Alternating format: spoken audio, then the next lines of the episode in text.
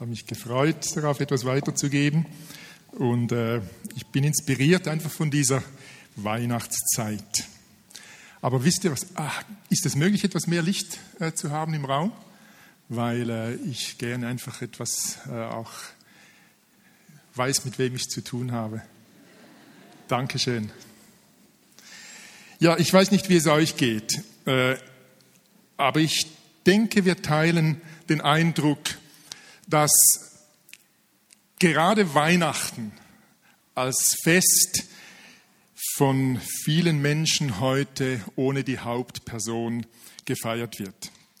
Dass äh, dafür äh, der Nikolaus aufgewertet wurde als Weihnachtsmann.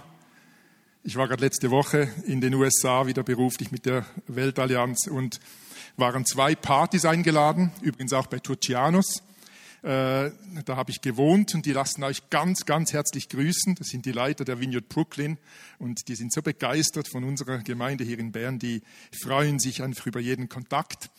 Ja, und ich war an diesen zwei Christmas Partys und äh, es hat mich einfach äh, wieder erstaunt, wie man eigentlich eben eine Weihnachtsparty feiern kann und die Hauptperson eigentlich äh, so ganz aus dem Blick geraten ist. Äh, bei der einen Party sah man eben einige Zipfelmützen, so die roten, oder? Da war eben der Weihnachtsmann irgendwie präsent. Aber das Christkind, äh, wie wir es vielleicht noch von früher her kennen, das äh, wurde eben mittlerweile durch den Weihnachtsmann abgelöst.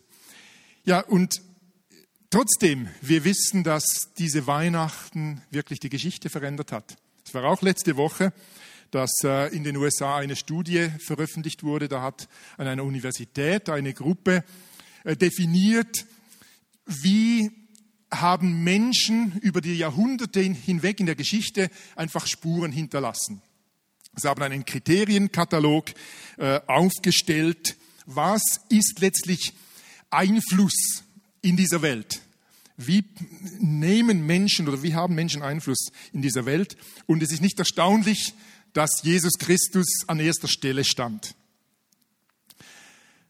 Wenn man schaut, was der bewegt hat, was das verändert hat, wie das Kulturen geprägt hat. Ich meine, eben bei uns hat man vor 2000 Jahren auch noch, äh, ist man um Bäume getanzt und hat den Mond angebetet. Wir sind einen langen Weg gegangen als Christenheit, aber als ganze Menschheit. Und da hat Jesus Christus Wesentliches beigetragen. Ich weiß nicht, ihr seid vielleicht erstaunt über die zweite Person, die da auf der Liste war. Hat jemand eine Idee, wer äh, da als zweite weltbewegende Figur genannt wurde? Laut?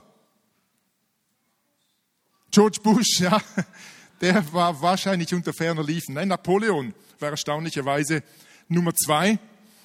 Nummer drei werdet ihr auch nicht draufkommen. Das war der Schriftsteller Shakespeare. Und Nummer vier, dann der Prophet Mohammed. Das erstaunt vielleicht wieder weniger. Also Weihnachten hat ganz offensichtlich unsere Welt, unsere Weltgeschichte verändert. Und Weihnachten will vor allem auch dich und mich verändern. Und darüber möchte ich äh, etwas, einfach einige Gedanken weitergeben, die mich in den letzten Wochen und Monaten beschäftigt haben. Wenn wir so schauen, in welche Zeit hinein Weihnachten passierte, wir wissen, dass äh, damals Palästina eigentlich äh, wenig Einfluss hatte. Es ist zwar ein strategisch wichtiger Ort äh, in dieser Welt, aber zu jener Zeit, Palästina war besetzt und äh, die Römer hatten das Sagen, die, das Volk war etwas desillusionisiert, da war wenig Hoffnung, wenig Perspektive da. Auch geistlich gesehen äh, habe ich mir sagen lassen, dass eigentlich 400 Jahre vor dem Kommen von Jesus auch in Israel wenig äh, los war. Dass das Reden von Gott, wie man es früher immer wieder kannte, auch von Propheten her, dass dieses Reden von Gott in diesen 400 Jahren ganz dünn war. Aber dann kam eben diese Geburt unseres Retters, Jesus Christus. Und da gibt es schon einige ganz spezielle Details in dieser Geschichte, die äh, wir alle eigentlich kennen, aber mich haben sie neu berührt. Für mich haben sie neu Bedeutung bekommen. Und das möchte ich mit euch teilen. Ich meine, ich habe mir in meiner Bibel schon im Matthäus 1 den Stammbaum von Jesus angestrichen. Und der Stammbaum, das fand ich früher etwas unglaublich Langweiliges, den habe ich eigentlich immer übersprungen, wenn ich die Bibel las. Äh, und in diesen Stammbäumen geht es ja darum zu zeigen, wie toll jemand war bereits von seiner Abstammung her, oder? Also das ist ja auch äh, sonst so, also in einem Zuchtbuch für unsere Simmentaler Kühe und so, oder da äh, wird immer darauf hingewiesen, welche tollen Hengste, äh, nicht tollen Hengste, welche, tolle, welche tollen Bullen da im Stammbaum zu finden sind. Also darum geht es eigentlich in einem Stammbaum, das möglichst gut darzustellen. Und in diesem Stammbaum von Jesus, wie ihn Matthäus aufgeschrieben hat, finden wir ja interessanterweise vier Frauen. Die gehörten eigentlich nicht in einen Stammbaum zu jener Zeit. Und die erste Frau ist die Tamar. Eine Frau, von der wir lesen, dass sie die Schwiegertochter von Juda war, einem der zwölf Stammväter Israels. Und äh, ihr starben zwei äh, Männer ohne Nachkommen. Ihr Schwiegervater Judah sagt, ich kümmere mich darum, aber hat sie dann vergessen. Und sie hat ihn dann überlistet, hat sich als Prostituierte verkleidet, ging zu ihm oder hat ihn zu sich gelockt und äh, ist also von ihrem Schwiegervater schwanger geworden. Und die Kinder, die daraus geboren wurden, eines, einer der Söhne Peres, wurde zu einem Stammvater von Jesus. Eine zweite Person kennt ihr auch, Rahab, aus der Geschichte von Jericho, wie Jericho da eingenommen wurde von den Israeliten. Da war auch wiederum eine Prostituierte im Spiel. Rahab hat die Spione Israels versteckt und äh, ihr wurde dadurch das Leben geschenkt. Sie ist auch erwähnt in diesem Stammbaum von Jesus. Dann die dritte Frau ist Ruth, eine Moabiterin, eine Ausländerin, die eigentlich im Leben äh, der Juden auch nicht so äh, angesehen war. Und die vierte Frau, von der heißt es, es war die Frau des Uria. Eigentlich war sie die Frau Davids, Bathseba.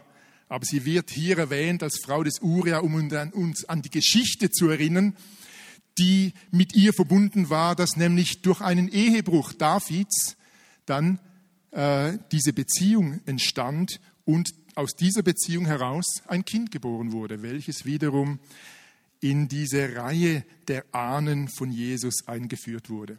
Und es kann ja nicht Zufall sein, dass Matthäus so deutlich machen will, dass in der Geschichte von Jesus, unserem Herrn, nicht einfach immer alles so rund lief und dass da nicht einfach nur alles Hochglanz war, sondern ganz viel eben auch krumme Linien von Gott gebraucht wurden, um Geschichte, auch um Heilsgeschichte zu schreiben. Und ich finde das unglaublich ermutigend, wenn wir die Weihnachtsgeschichte von dieser Perspektive her sehen. Gut, es war nur die, so das eine Element, das mich äh, wieder neu berührt hat. Und dann ein zweiter Punkt, diese ganze Geschichte mit äh, Bethlehem wo da Josef und Maria hin mussten, weil anscheinend irgendein Kaiser die Leute zählen lassen wollte, vermutlich um die Steuereinnahmen dazu überprüfen oder zu optimieren. Und äh, da heißt es dann im äh, Lukas 2, Vers 4, auch Josef machte, machte sich auf den Weg. Er gehörte zum Haus und zur Nachkommenschaft Davids und begab sich deshalb nach seinem Wohnort Nazareth in Galiläa hinauf nach Bethlehem in Juda, der Stadt Davids, um sich dort zusammen mit Maria, seiner Verlobten, eintragen zu lassen. Maria war schwanger. Während sie nun in Bethlehem waren, kam für Maria die Zeit der Entbindung. Sie brachte ihr erstes Kind, einen Sohn, zur Welt, wickelte ihn in Windeln und legte ihn in eine Futterkrippe, denn sie hatten keinen Platz in der Unterkunft bekommen. Ich habe mir erst kürzlich das mal so überlegt, da hat also Gott jahrhundertelang diese Sache geplant. Man kann annehmen, dass der Erzengel Gabriel Projektleiter dieser Sache war, weil er tritt an verschiedenen Stellen so äh, in Erscheinung, im Zusammenhang mit diesem Erscheinen von Jesus. Aber dann kommt also diese Zeit der Niederkunft und der hat vergessen, irgendwo zu reservieren. Die Projektleitung hat total versagt. Da kommt also der König der Könige, der Gottessohn mit seiner Mutter Maria nach Bethlehem hinein und da ist kein Platz. Ist eigentlich ja verrückt, wenn man sich das so vorstellt. Ich meine, die hätten das irgendwie hingekriegt. Äh, Gott hätte nicht nur ein Vier-Star, Vier-Stern, Fünf-Stern-Hotel, ein Tausend-Stern-Hotel kreieren können.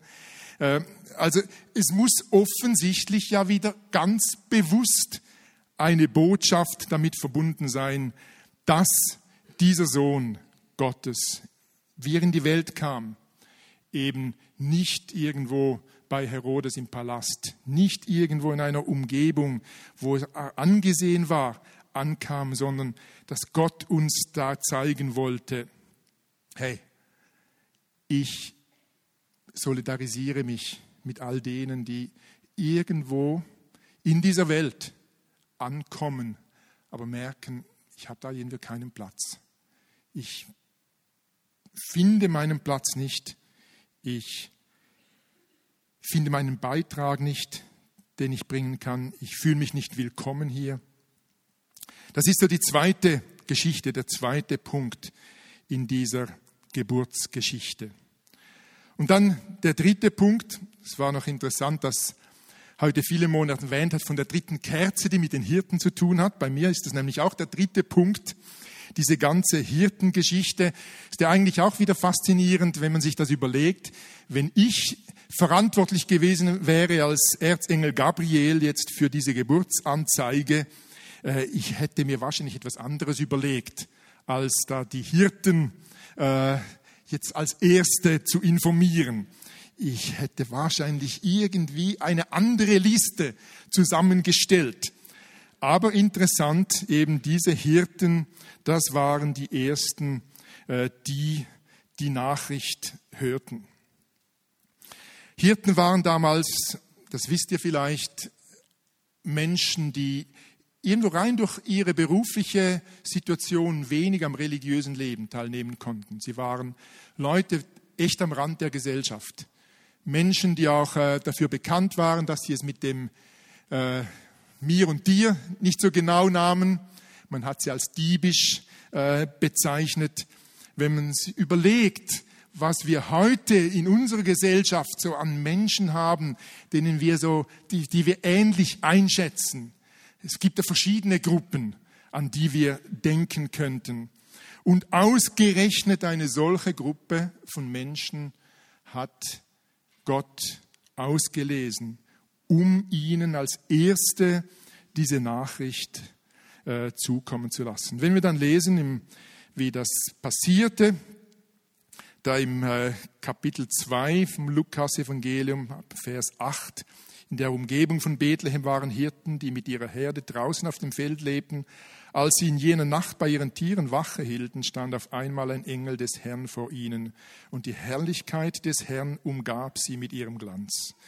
Sie erschraken sehr, ist eigentlich nicht verwunderlich, aber der Engel sagte zu ihnen, ihr braucht euch nicht zu fürchten ich bringe euch eine gute Nachricht, über die der im ganzen Volk große Freude herrschen wird. Heute ist euch in der Stadt Davids ein Retter geboren worden. Es ist der Messias, der Herr. An folgendem Zeichen werdet ihr das Kind erkennen. Es ist in Windeln gewickelt und liegt in einer Futterkrippe. Ihr kennt die Geschichte. Da wird diesen Hirten eine Nachricht gebracht, und sie werden darüber informiert, dass in ihrer nächsten Nähe in Bethlehem der Messias geboren wird. Und äh, obwohl sie offenbar religiös sonst eben als Hirten nicht sehr aktiv waren oder eher zum äh, ausgeschlossenen äh, Kreis in der Gesellschaft gehörten, da wussten sie offensichtlich, wovon der Engel sprach dieser Retter, dieser Messias, das war die Hoffnungsfigur, die das Volk Israel über Jahre kannte, von der sie hofften, dass eines Tages dieser Hoffnungsträger, dieser Messias sie befreien würde, sie auch von den Römern befreien würde. Und dann eben interessant dieses Zeichen, das ihnen gesagt wurde. Äh, offensichtlich, ich meine, es gab wahrscheinlich noch andere Kinder, die geboren wurden zur gleichen Zeit. Und da musste also der Engel irgendwie noch ein Zeichen geben, damit sie den richtigen fanden. Und äh, es, diese Windeln, das waren einfach lange Tücher, in die dieses Kind eingewickelt wurde und offensichtlich dann eben diese Futterkrippe äh, als spezielles Zeichen. Und dann die ganze Sache mit der Heerschar, die dann erschien. Die Engel, die plötzlich auftauchten. Und es heißt da weiter, mit einem Mal waren bei dem Engel große Scharen des himmlischen Heeres. Sie priesen Gott und riefen Ehre und Herrlichkeit Gott in der Höhe und Frieden auf der Erde für die Menschen, auf denen sein Wohlgefallen ruht. Dieser Friede auf Erden, der hat mich neu bewegt. Das hat mich neu getroffen. Diese Frage, was ist denn gemeint mit diesem Frieden? Wie sieht dieser Friede aus, wenn wir unsere Weltsituation betrachten, wenn wir an Syrien denken, an die Nöte dieser Welt? Wie sieht dieser Frieden aus, wenn wir in unser eigenes Leben, in unser eigenes Herz schauen? Ich will nicht viel sagen zum, zu, äh, zur Reaktion der Hirten. Äh, aber Tatsache ist, dass sie irgendwie reagierten. Es hat sie berührt. Es hat sie aus den, vielleicht sogar wirklich aus den Socken gehauen, das ganze Erlebnis, wenn man sich das vorstellt, das wäre ja eben in Filmen wird das manchmal dargestellt, oder wie diese Erfahrung von einem Engel so angesprochen zu werden und dann diese Heerscharen, die auftauchen und Gott die Ehre geben. Also das muss ein unglaubliches Erlebnis gewesen sein. Es hat sie dazu motiviert, loszugehen und diesen Retter zu suchen. Und es heißt doch, dass sie das Kind gefunden haben. Was mich bei diesen Hirten dann wieder berührt, ist, was es bei ihnen ausgelöst hat. Diese Bereitschaft, dann allen weiterzuerzählen. Das möchte ich euch äh, auch noch lesen hier. Also ich nehme an, ihr hört das nicht das erste Mal. Da sagten die Hirten zueinander, kommt, wir gehen nach Bethlehem, wir wollen sehen, was dort geschehen ist und was der Herr uns verkünden ließ. Sie machten sich auf den Weg, so schnell sie konnten, und fanden Maria und Josef und bei ihnen das Kind, das in der Futterkrippe lag.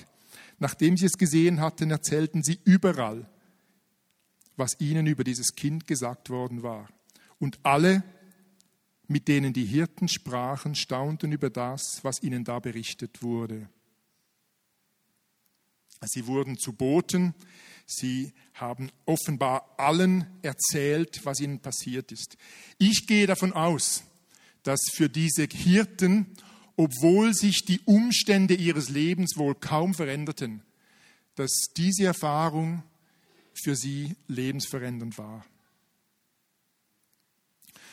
Und da jetzt sind bei mir Fragen aufgetaucht. Ich habe mir überlegt, wie sieht die Veränderung aus, die diese Weihnachtsgeschichte bei mir noch bewirkt? Wie sieht die Veränderung aus, die sie für uns als Vineyard Bern bewirkt? Wenn wir unser Leben oder unser Verständnis betrachten, wie wir eigentlich das christliche Leben betrachten, dann haben wir in manchem das Christsein zu einem Leistungssport gemacht, wo es darum geht, dass wir uns irgendwie verbessern wollen, dass wir die Sache, das Leben in den Griff bekommen wollen. Wir haben so irgendwie die Vorstellung, dass wir diesem Kind Ehre tun, indem wir ein gutes Leben vorweisen, indem wir als Christen Fortschritte machen, als Jünger wachsen, indem wir unsere Beziehungen in Ordnung haben, indem wir gute Eltern sind, perfekte Mütter sind, indem wir gute Ehepartner sind. Wir haben Vorstellungen, wie dieses Christsein auszusehen hat.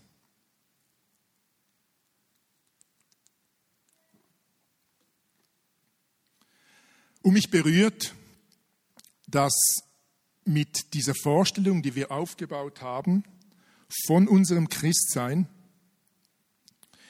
etwas einhergeht, dass wir nämlich all das, was wir nicht auf die Reihe kriegen, all das, wo wir versagen in unserem Alltag, wo ich als Ehemann versage, wo du vielleicht als Mutter ungeduldig bist, wo du vielleicht als Mann wieder einen Absturz hast und am Internet wieder Bilder konsumierst, die du eigentlich gar nicht sehen willst. All das blenden wir irgendwie aus und bringen das eigentlich nicht mit Jesus in Berührung.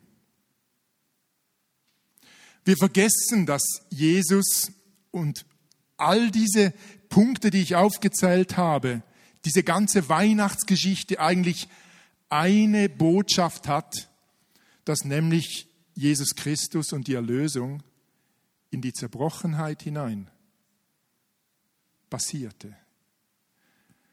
Dass der Friede, der uns zugesagt ist, nichts damit zu tun hat, dass ich eines Tages alles im Griff habe und dann habe ich endlich Frieden im Haus. Wenn ich meine Ungeduld im Griff habe, dann haben wir Frieden in der Familie und so weiter. Wir haben irgendwie unser Christsein zu einem Leistungssport gemacht und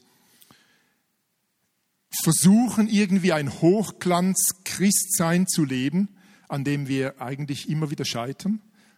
Damit verbunden dann die Scham, dass wir es nicht auf die Reihe bringen.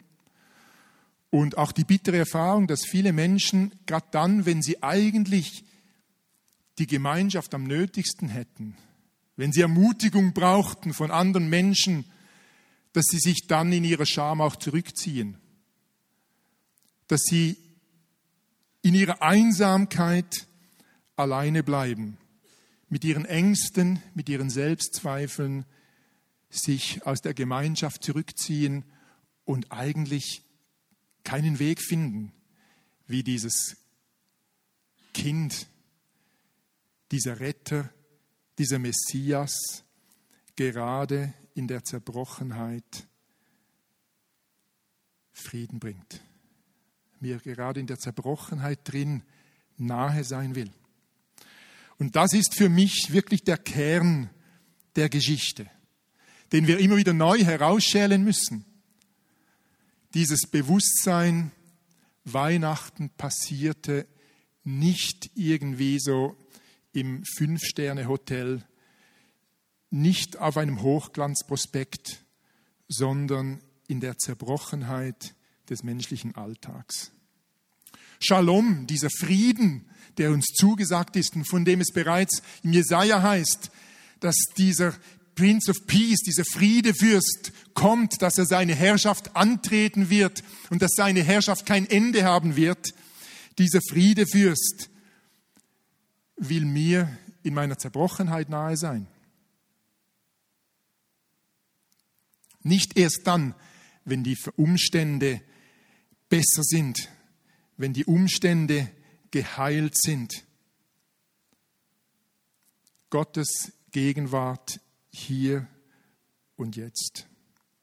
Frieden im Hier und Jetzt. Immanuel, so ist der Name dieses Retters. Gott ist mit uns. Gott ist mit mir in meiner Zerbrochenheit drin. Und das ist letztlich der Grund unserer Hoffnung. Nicht, dass wir denken könnten, ich werde mal ein perfekter Vater sein. Ich werde mal ein sündloser Mann sein. Ich werde eines Tages ein perfekter Christ sein. Nicht darin liegt meine Hoffnung, sondern darin, dass ich weiß, dieser Messias ist an meiner Seite. Gerade dann, wenn ich als Mutter vielleicht an meiner Ungeduld leide, also nicht ich, sondern du als Mutter an deiner Ungeduld leidest, wenn du als Mann vor dem Computer sitzt, deine Bilder schaust. Christus will da hinein eingeladen sein und eingeladen werden. Und das ist unsere Hoffnung, das ist die Botschaft, die wir miteinander auch leben möchten, leben wollen. Diese Woche hat mich wieder neu fasziniert. Äh, ihr habt sicher auch mitbekommen, dass Nelson Mandela gestorben ist. Nelson Mandela war vermutlich nicht Christ in unserem Sinn. Ein Freund von ihm, Desmond Tutu, hat gesagt, am liebsten wäre Mandela eigentlich ein Anhänger aller Religionen gewesen. Also sein Lebenswerk und wie er Hoffnung gelebt hat, wie er Vergebung gelebt hat, wissen wir nicht, wie viel da wirklich aus einer persönlichen Jesusbeziehung äh, heraus passiert. Aber Tatsache ist, dass es unglaublich ist, erstaunlich, wie dieser Mann reagiert hat auf die Not und eben Hoffnung weitergeben konnte. Nicht nur aus seinem Glauben heraus, sondern einfach, weil er ein Mann war, der aus Vergebung leben konnte. Aber interessant eben sein Freund Desmond Tutu, der ihn auch eingesetzt hat als, Arzt, äh, als Erzbischof, als anglikanischer Erzbischof. Äh, Desmond Tutu hat in einem Interview, äh, wurde er gefragt, Sie sind doch immer so optimistisch. Äh, was ist der Grund für Ihren Optimismus? Und äh, Desmond Tutu hat dann zur Antwort gegeben, I'm a prisoner of hope. Ich bin ein Gefangener der Hoffnung. Ich kann gar nicht anders als Hoffnung haben. Und das ist mir so entgegengekommen, wie jetzt in dieser Weihnachtsgeschichte. Dieser Christus in uns, dieser Christus, der in meiner Schwachheit, in unserer menschlichen Zerbrochenheit nahe sein will. Nicht erst dann in einer fernen Zukunft, in der Ewigkeit. Aber auch nicht erst dann, wenn die Umstände sich gebessert haben und alles anders ist, sondern jetzt, hier, heute, in meinem konkreten Alltag. Da darf ich Hoffnung haben. Und wir sind eigentlich alle so Prisoners of Hope, Gefangene der Hoffnung, die etwas weiterzugeben haben, auch in dieser Welt.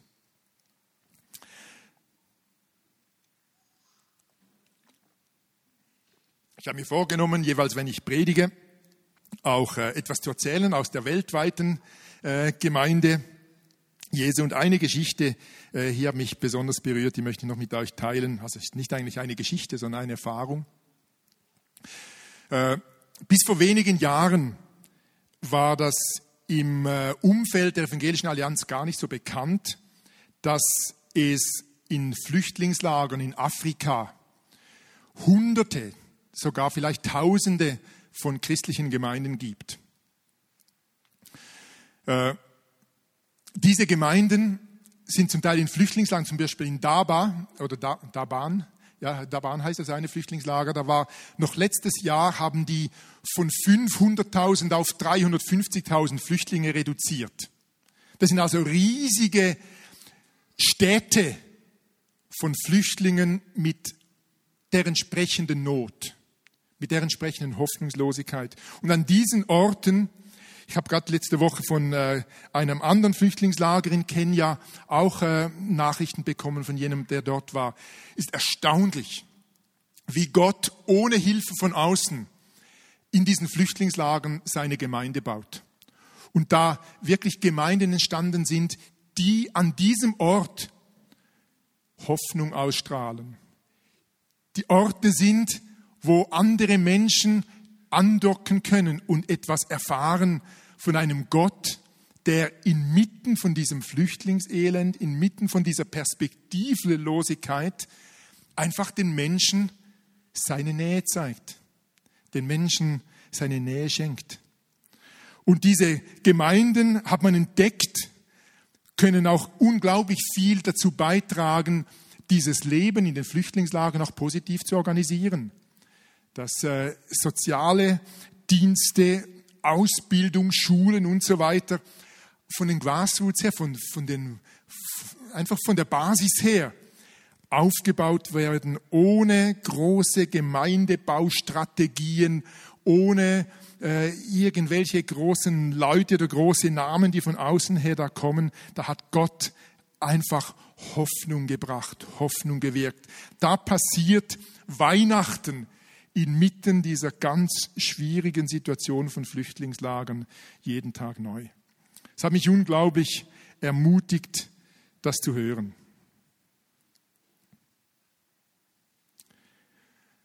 Ich möchte einfach schließen damit, dass wir uns kurz noch in ein paar stillen Momenten einfach Gedanken machen.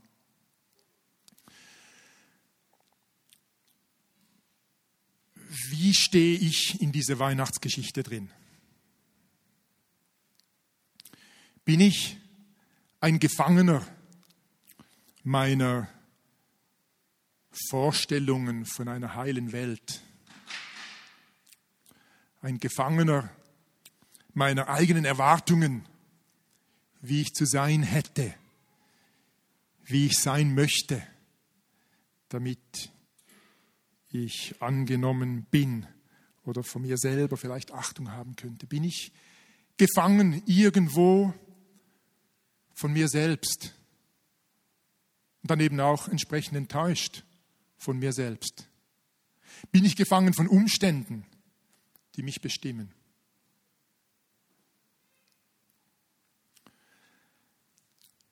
wenn du merkst, dass da wirklich Dinge sind, dass du gefangen bist, irgendwo von dir nicht wirklich sagen kannst, ich bin ein Gefangener der Hoffnung. Ich kann nicht anders als Hoffnung haben, weil ich diesem Christus, diesem Messias begegnet bin. Dann lade ich dich ein, das ihm einfach zu bringen, in deine Gefangenschaft einfach zu benennen und ihm deinen Hunger auszudrücken, dass du ihn kennenlernen willst, als dieses Kind, dieser Retter, dieser Messias, der vor rund 2000 Jahren in Bethlehem zur Welt kam und die Welt veränderte und der auch deine Welt verändern will. Jesus, ich danke dir für dieses Wunder, dass du in die Zerbrochenheit dieser Welt hineingekommen bist und Hoffnung gebracht hast. Dass uns Frieden verheißen ist durch deine Gegenwart. Immanuel, Gott ist mit uns, ist dein Name. Und Herr, wir laden dich ein, in unsere Leben hinein. Wir sind uns bewusst, Herr, wie viel Dunkelheit auch in unserer Welt herrscht. Wir sind gesegnet mit so viel Wohlstand und trotzdem, Herr, du kennst unsere Existenz, du kennst unser Leben. Weißt du, wo wir es nicht auf die Reihe kriegen und Herr, wir brauchen diese neue Sicht, dieses Wissen diese Zusage, dass du mir persönlich als Retter geboren wurdest und dass ich dir nicht zuerst etwas beweisen muss, dass ich nicht erst auf die Reihe kriegen muss, sondern Herr, dass du in meine Zerbrochenheit, in mein Unvermögen hinein, der Fels, der Friede, das Licht sein willst. Zusammen mit meinen Geschwistern hier komme ich einfach zu dir, Herr, und bitte dich, erbarm dich über unsere Gefangenschaft, wo wir gefangen sind in eigenen Erwartungen und Vorstellungen, in unserem eigenen Unvermögen nicht genügen. Komm und mach uns zu Gefangenen deiner Hoffnung. Herr, antworte auf den Schrei unserer Herzen. Befreie uns und mach uns zu Gefangenen von dir.